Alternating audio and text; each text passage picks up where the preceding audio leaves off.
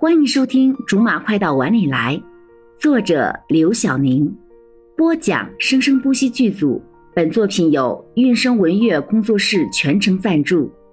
第一百五十一章大结局。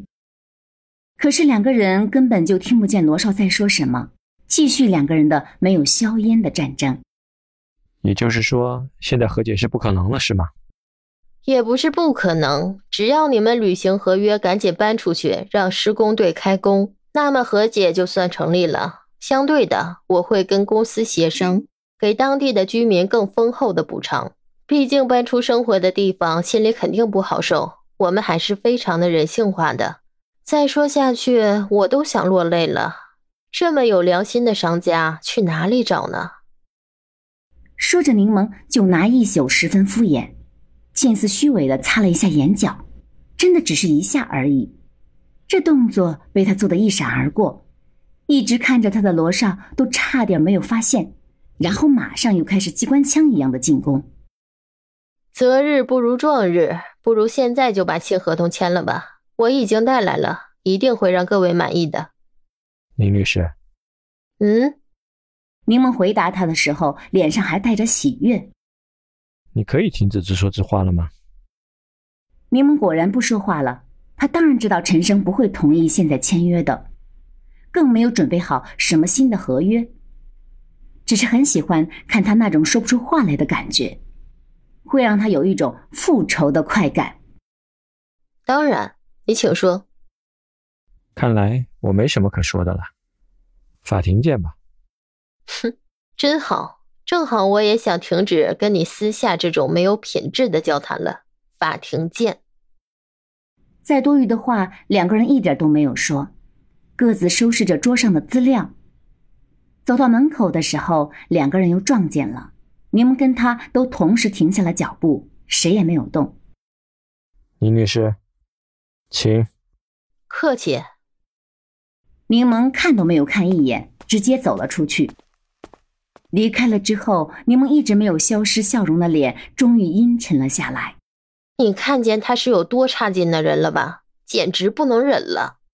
不过他跟我比，不要脸耍赖皮还差了点儿。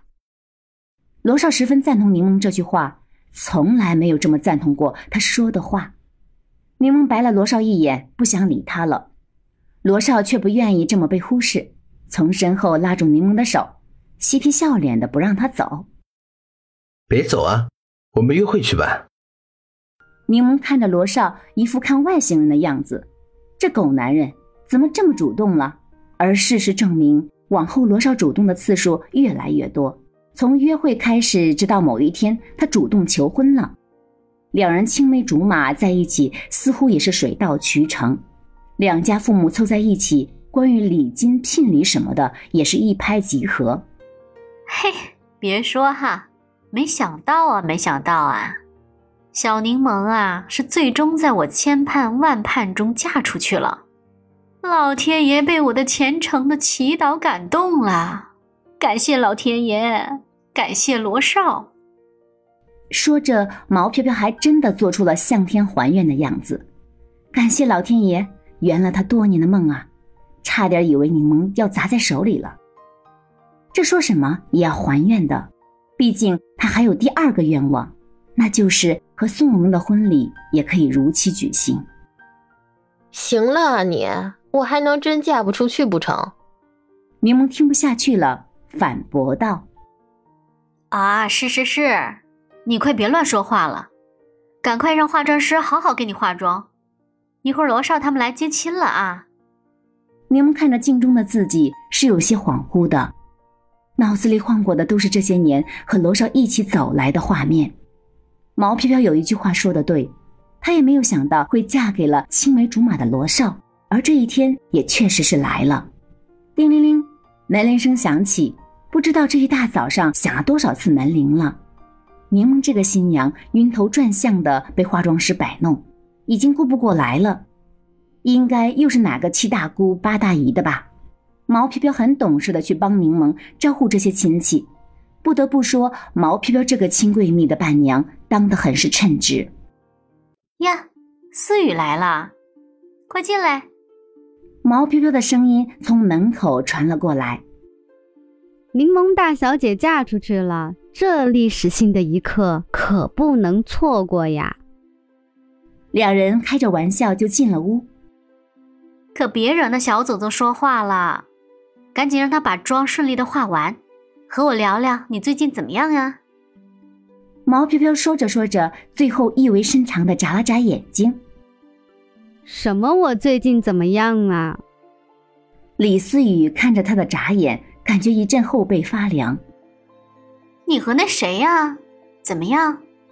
什么时候也跟我们柠檬一样成为新娘子呀？嘿嘿，前段时间家长刚见完面，八字还没到那一撇呢。李思雨有些害羞的说道：“那也快了嘛。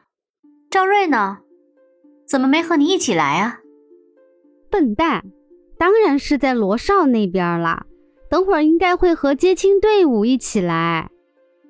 在这两个女人疯狂八卦中，柠檬的新娘妆终于准备完毕。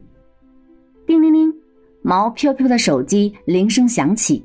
毛飘飘拿起一看是宋武明，甜蜜蜜的就接了起来。喂，怎么了？李思雨听见电话那头宋武明扯个嗓子，不住抱怨道：“飘飘，我们马上就出发了，这给罗总急的，大早上的吹死我了，好像突然换了个人，什么冷静啊，全让他抛到脑后了。”哎呀，人家的大喜日子难免激动嘛！哈，快来吧，快来吧，我们这边也准备的差不多了。宋佑明，罗少一字一顿的声音从宋佑明身后传来，虽然声音不大，但是罗少这威胁的意味让宋佑明着实打了个寒战，赶紧挂了电话。挂了电话，毛飘飘忍不住开起罗少的玩笑。哎，你家这个新郎啊，可是急得不行了，这一大早给我家佑明欺负的。李思雨帮柠檬打岔，毛飘飘，这就给自己家的打抱不平啦。是啊，毕竟马上就是宋夫人了。嘿，说你家罗少呢，怎么到我们头上了？哎，女大不中留，女大不中留啊！